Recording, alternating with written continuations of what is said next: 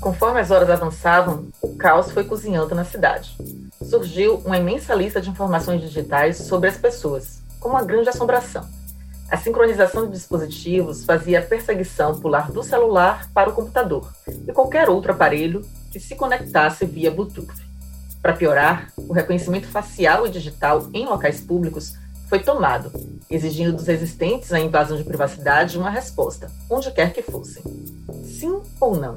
Parece até coisa de ficção científica. Um acordo tácito, em larga escala, via um aplicativo coordenado por inteligência artificial superevoluída que, após anos de captação de dados e aprendizagem de reprodução do comportamento humano, rebela-se e resolve fazer a população de uma cidadezinha refém. Uau! Visar os fins sem se importar com os meios? Isso é muito humano. Essa história que você acabou de escutar, na voz da Marília Moreira, são trechos do conto Eu Algoritmo, da escritora de ficção científica afrofuturista Lu Ainzaila, de Nova Iguaçu, Rio de Janeiro. Parece um futuro distante, né? Inteligência artificial ameaçando toda uma população. Isso, infelizmente, pode ser muito mais real do que a gente imagina. E tem muita gente, como a Lu, já pensando sobre isso. Os usos e o futuro das tecnologias de mulheres negras são o tema da nossa conversa de hoje. E a gente vai sair daqui, de Arthur Alvim, zona leste de São Paulo, onde estou, fazer uma parada na freguesia do Ó, na zona norte, e depois viajar para o Rio de Janeiro, ouvindo no caminho quem mais tem a dizer sobre isso.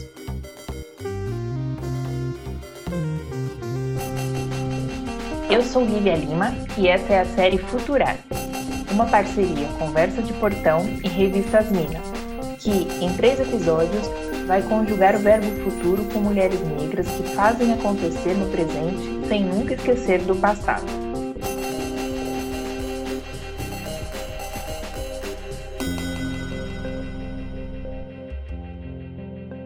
Falo em tecnologia, aposto que você pensa em máquinas, robôs, computador, mas será que tecnologia é só isso? Você já parou para pensar em quem inventou a sacola? Parece tão simples, como se ela sempre estivesse ali, quase na natureza. Mas sempre houve uma pessoa para ter essa primeira ideia, né? Tipo a roda e toda a evolução humana.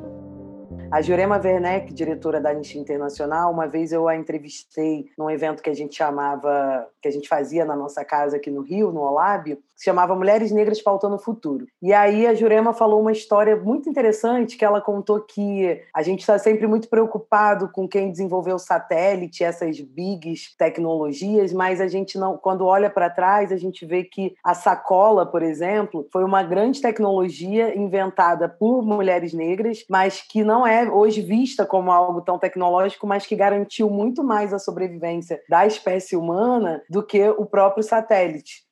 Essa que você acabou de ouvir é a Silvana Bahia, a Sil. Ela é diretora do OLAB, uma organização social com foco em inovação, tecnologia e diversidade, onde coordena a Preta Lab. A Sil também é pesquisadora em políticas e economia da informação e da comunicação na Universidade Federal do Rio de Janeiro e mestre em cultura e territorialidades pela Universidade Federal Fluminense. Quando a Sil me contou essa história, me lembrei de uma outra frase marcante da Jurema Werneck nossos passos vêm de longe.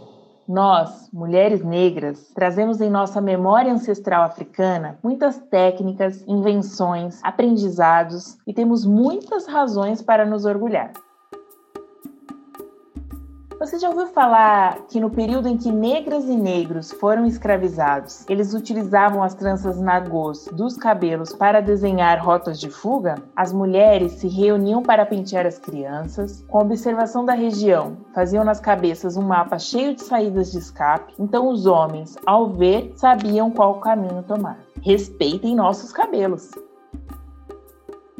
desde instrumento mesmo, de, de, lidar com a terra, o poço, vestimenta, bolsa, etc. Tudo isso vem de uma cultura do continente africano, onde os, as pessoas que aqui eram escravizadas trouxeram essa cultura de tecnologia e desenvolveram outras tecnologias aqui para o trabalho. Além disso, a gente tem também tecnologias que já existiam lá, obviamente, e aqui a gente tem uma, uma cultura né, de, de dar um jeitinho, né? Dar o jeitinho do brasileiro. Tem um conceito que chamam a, a ala de startups, chamam de frugal innovation, que aqui nada mais é do que a arte da gambiarra, né? Então fazer gambiarras para solucionar problemas é também formas de tecnologia.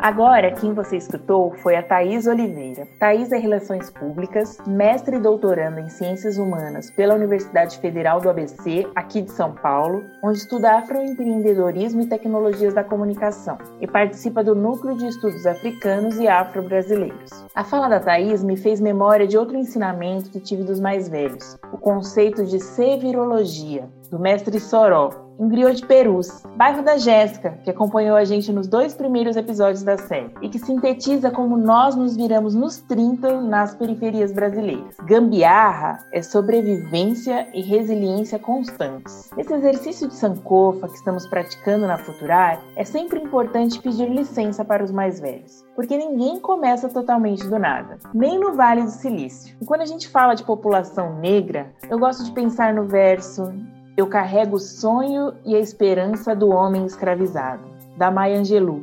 Porque muita gente passou por muita coisa para que hoje a gente possa estar aqui, livremente tendo essa conversa.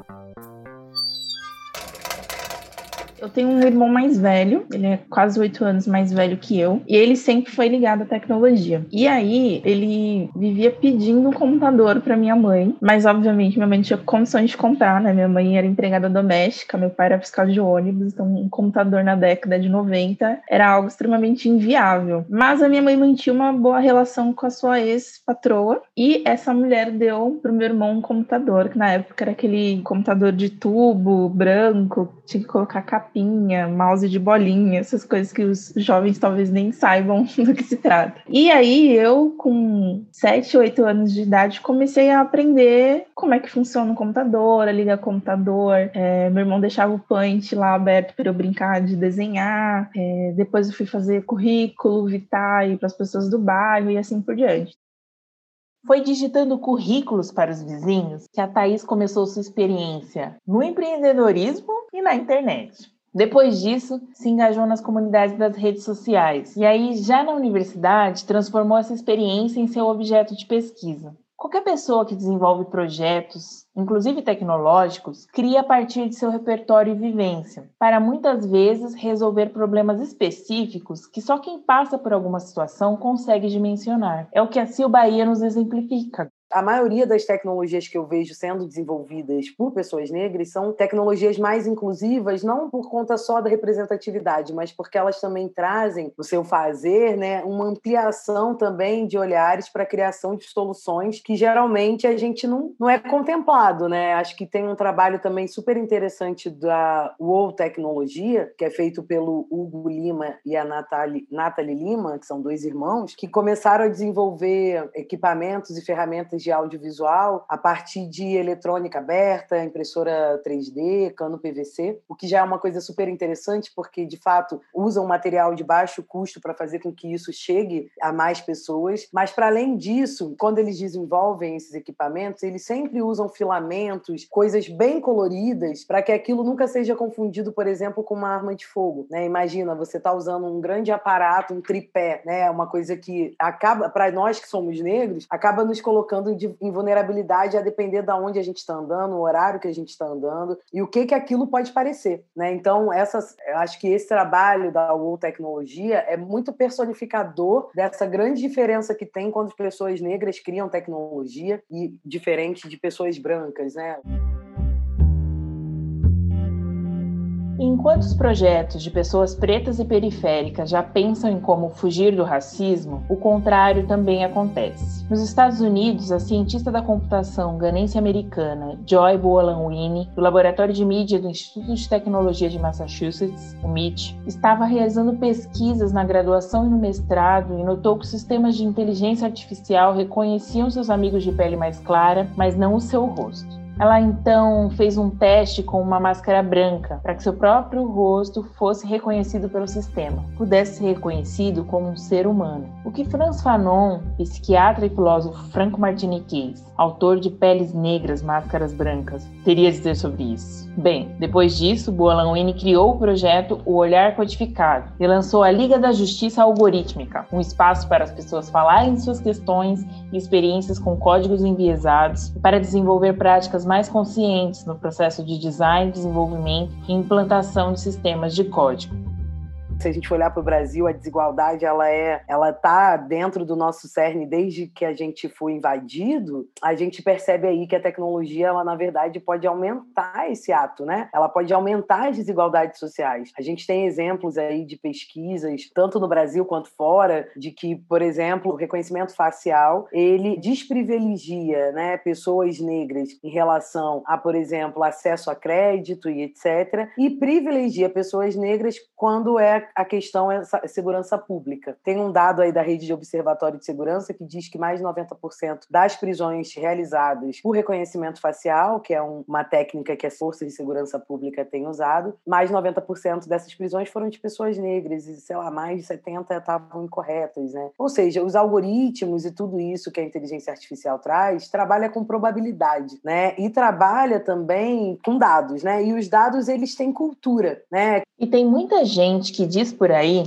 que dados, tecnologia, eles são isentos, mas não é bem assim. A CIO explica que os dados também têm cultura, afinal, eles são programados por humanos e podem ajudar a reforçar os preconceitos. A gente tem usado muito os dados né, e a inteligência artificial de hoje para imaginar futuros, né, para pensar futuros. Só que esses dados eles já são carregados de estereótipos. Né? Eles já são Quem é o potencial criminoso? Quem é a pessoa que é o potencial inadimplente para pagar suas contas e prestações? Isso também tem um estereótipo. Então, como que a gente vai criar um futuro mais inclusivo usando dados desse passado e desse presente que é racista, né, que é homofóbico, que é misógino, né, que já carrega um conjunto de, de cultura e que com a tecnologia o problema disso é a escalabilidade, né, porque a afetação disso é em muito mais pessoas.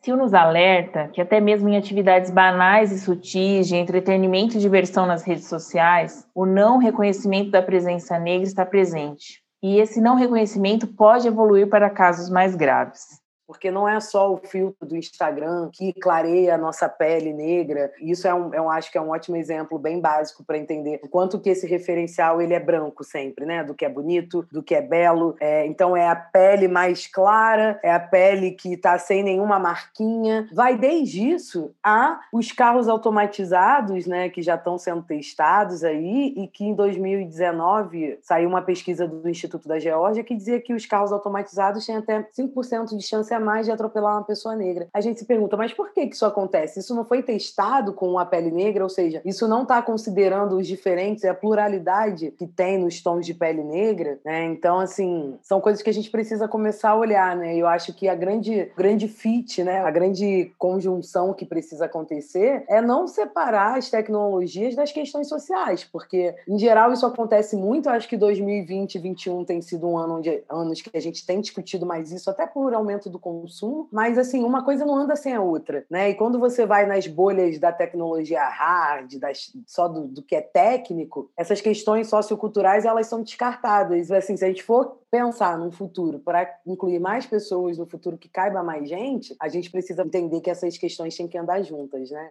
Essa fala da Silvaria mostra o quanto as tecnologias desenvolvidas por um grupo não diverso de profissionais pode ser perigosa para outros. Segundo dados do National Center for Education Statistics, apenas 3,8% dos funcionários do Facebook são negros. 4,5% na Microsoft e 3,7% no Google. As mulheres são apenas 25% no setor em geral.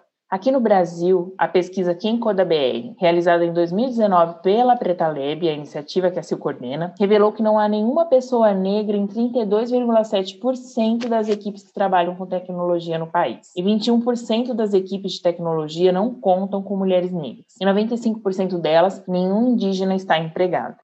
Então, as mulheres negras têm menos acesso à tecnologia. Consequentemente, mulheres negras também têm menos acesso à formação e à carreira em tecnologia. Então, como que a gente vai pensar uma tecnologia com um olhar não hegemônico se os espaços de decisão e de reflexão a respeito da tecnologia não são plurais, são sempre os mesmos grupos, os mesmos padrões de sempre? Acredito que as mulheres, de modo geral, e as mulheres negras encontraram na internet, nas redes sociais, um espaço para falar e para produzir conteúdo, né? Então a gente tem diversos blogs, coletivos, páginas, grupos, enfim, que são espaços de debate e de discussão, e isso é muito bom, mas que também pode ser ali, um celeiro de, de exposição que vai levar para violências, né? Por exemplo, nas últimas eleições, em que as pessoas conseguiam muito facilmente descobrir o endereço de candidatas negras e iam até a casa dessas mulheres ameaçá-las, tacar coisas, etc. A gente tem recentemente também uma, uma série de vereadoras e deputadas que precisaram sair do país porque a internet ali facilitou a forma de encontrá-las e a ameaça que antes era só digital também se torna algo é, na sociedade. Enfim, a gente tem aí diversas formas né, de violência.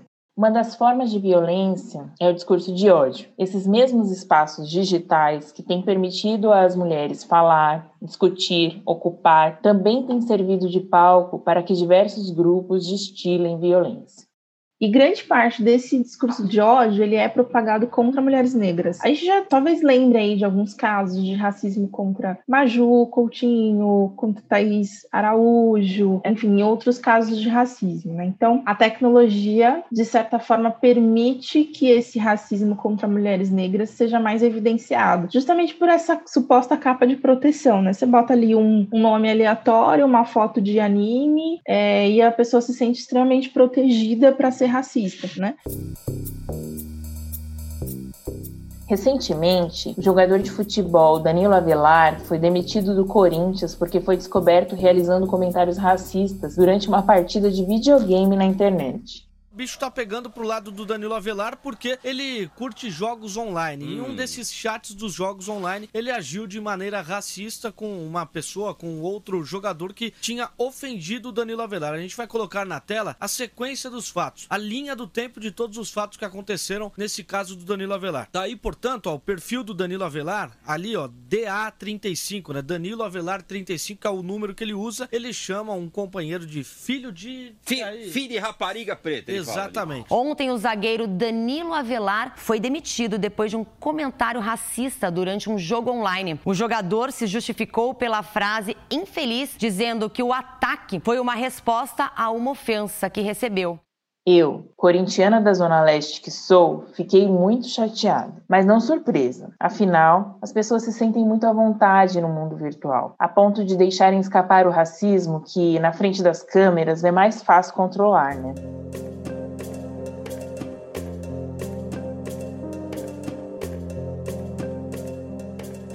Diante desse contexto complexo, Thaís, Silvana e tantas outras mulheres negras estão se movimentando no presente para construir tecnologias mais justas e solidárias para o futuro.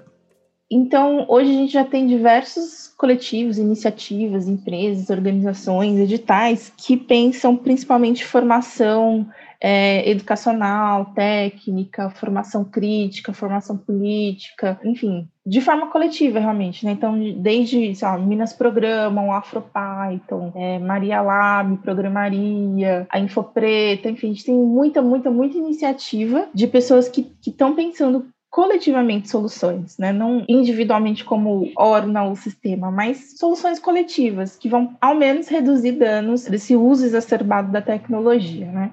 Ninguém entende muito bem o que, que o Preta Lab faz, e eu já faço até piada disso, mas é porque a Preta Lab ela é um projeto causa, né? Então, por ela ser uma causa, que é a causa é a seguinte: a urgência e a pertinência de incluir mais mulheres no mundo das tecnologias e da inovação. Então, por ser essa causa, a gente acaba fazendo várias ações, né? A gente começou fazendo esse trabalho que era de mapear, naquele primeiro ano a gente chegou a 500 mulheres. De lá para cá a gente fez workshop, formação, diálogos, encontros, muita coisa. Hoje a gente é mais ou menos menos uma rede de 900 mulheres do Brasil afora, né? Então, quando eu penso em futuro, mulheres negras e tecnologia, eu sempre tenho dois caminhos. Um é, se a tecnologia é esse mercado que mais cresce no mundo inteiro e é um mercado onde falta homem branco, hétero, cis, rico para preencher essas vagas, o mercado não vai ter como não absorver essas mulheres, né? Porque é, é uma demanda muito grande e eu acredito que assim não adianta, vai ter que dialogar, vai ter que começar a procurar em outras bolhas diferentes das bolhas que sempre procurou. Um outro ponto é que esse pode ser, né, e eu acredito muito nisso, um caminho para criações de tecnologias mais inclusivas, né? Ou seja, quando a gente cria esse evento Mulheres Negras pautando o futuro, é exatamente essa ideia de como que a gente pode criar ou imaginar futuros onde a gente pode ser mais protagonistas nesse campo de criação e desenvolvimento desenvolvimento também de tecnologia.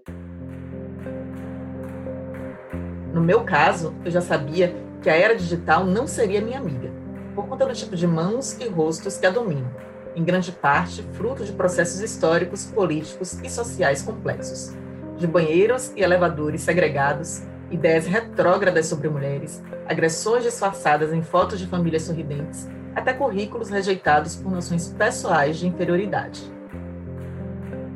Este é mais um trecho do conto Eu Algoritmo, da escritora Lu Ainzaila, que a gente conheceu no começo desse episódio, na voz de Marília Moreira. Não vou dar spoiler para quem quiser ler, mas na história, a cyberativista Aija luta para resistir aos ataques digitais que ilustramos no começo dessa história. Assim como muitos lutaram no passado e ainda hoje lutam contra tudo isso que ela elenca agora aqui, nesse trecho. As tecnologias digitais tendem a apontar para o futuro. Hoje já vivemos concretamente em uma era antes não imaginada. Mas como a Thaís vai nos contar, é preciso carregar com a gente a herança ancestral que nos fará construir um amanhã melhor eu acho que a gente está tá num caminho bem interessante. A gente tem essa herança da coletividade, né? De comunidade, de pensar o coletivo, de pensar juntos, de pensar movimento social, movimento negro, etc. Eu não acredito que a gente vá viver sem tecnologia. Eu acho que esse cenário é muito fantasioso. A gente tem que conviver com a tecnologia e conviver de forma que ninguém seja explorado em demasia a ponto de ficar refém de tecnologia, mas que a gente consiga encontrar um meio termo para lidar e utilizar ali e extrair da tecnologia soluções coletivas e harmoniosas. Tudo que a gente quer é viver em harmonia, né? A gente não quer. A maioria das pessoas não querem ficar ricas, milionárias e, e sei lá, passar o resto da vida viajando, mas só ter uma vida digna. E acho que, que passar por esse entendimento de como a tecnologia impacta a nossa vida, positivamente também negativamente, é parte da lição de casa, de, de entender onde a gente consegue chegar estabelecendo essa relação um pouco mais equilibrada, não tanto nos extremos, mais equilibrada. E pensando coletivamente e pensando também fora desses olhares hegemônicos, que a gente já viu que não é tão funcional assim, né? Há problemas nesses olhares hegemônicos. Então, buscar referências criativas de outros olhares, pensar coletivamente e pensar um equilíbrio nessa relação com a tecnologia. Para nós, mulheres negras, as inovações precisam caminhar com direitos humanos e justiça social, respeito ao meio ambiente, economia solidária, trabalho digno, equidade de gênero, bem viver. Foram esses valores que guiaram essa nossa viagem interespacial pelo Brasil durante a série Futurar, em encontro com mulheres negras de diferentes regiões, experiências e vivências, em seus quilombos, florestas, favelas, quartos de despejo, nas ruas, na luta, no cyberespaço. E o nosso combustível são os sonhos das mulheres negras e periféricas com quem nos encontramos. E é com utopia que queremos encerrar esse episódio e também a nossa série, com o sonho da Sil que é também o meu, de Jéssica, de Marília e de toda a nossa equipe.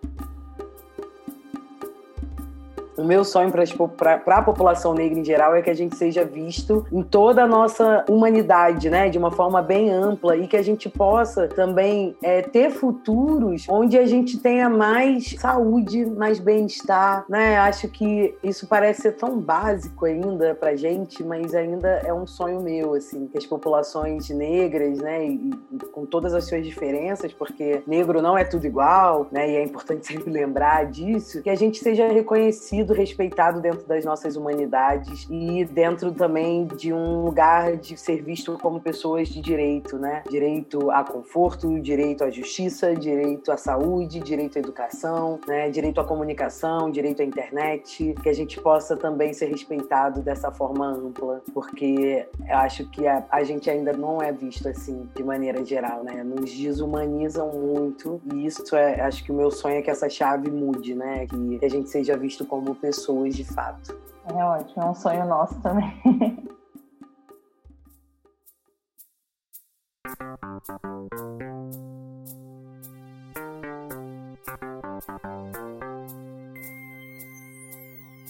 Se você acredita e confia no trabalho que o Nós Mulheres da Periferia e a revista Asmina fazem, contribua com nossas campanhas no Catarse. Para doar, basta acessar o site www.catarse.me e nos procurar por lá.